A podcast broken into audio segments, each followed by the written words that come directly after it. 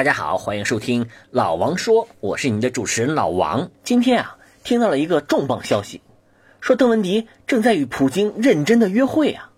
哎，我们都知道认真约会是什么样子的啦。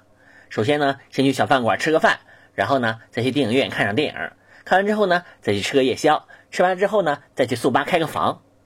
但是俗话说得好啊，撩是一样的撩，是汉上见高低啊。你看人家邓文迪撩的都是些什么汉？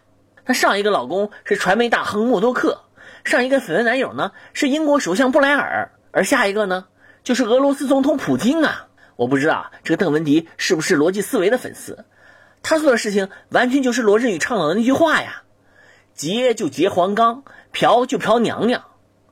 我们都说啊，好女人是所大学，但是跟邓文迪比起来，大部分女人只能算是野鸡大学。而邓文迪这所大学简直就是我们中国的长江商学院呐，有钱和有势的人都想上。照这样下去啊，邓文迪真可以睡遍啊，不对，是教遍天下高人呐。这样的话，以后国际上再有啥矛盾，那就好解决了呀。他呀，可比那什么联合国好使多了。比如说克里米亚危机，邓文迪就给普京打电话：“京，给老妹儿一个面儿，人家独立了呗。”什么？那再陪你一次啊，死鬼！行。朝鲜核弹危机，来给金正恩打个电话呀。哎，小金，你是不是想死啊？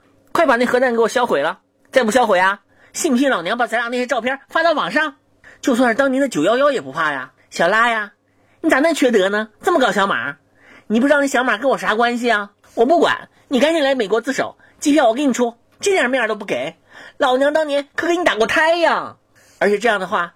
各国政要之间又多了一个身份呢，校友都是同一所大学毕业的嘛，聚在一起就不用再聊那些环保呀、贸易啊、经济啊这些无聊的话题，大家可以聊一个非常有趣而且永远不会过时的话题。我的前任是极品。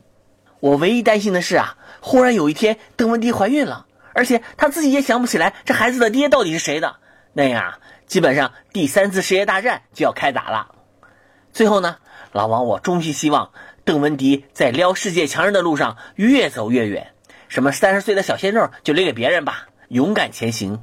你的征途是星辰大海，你的使命是世界和平。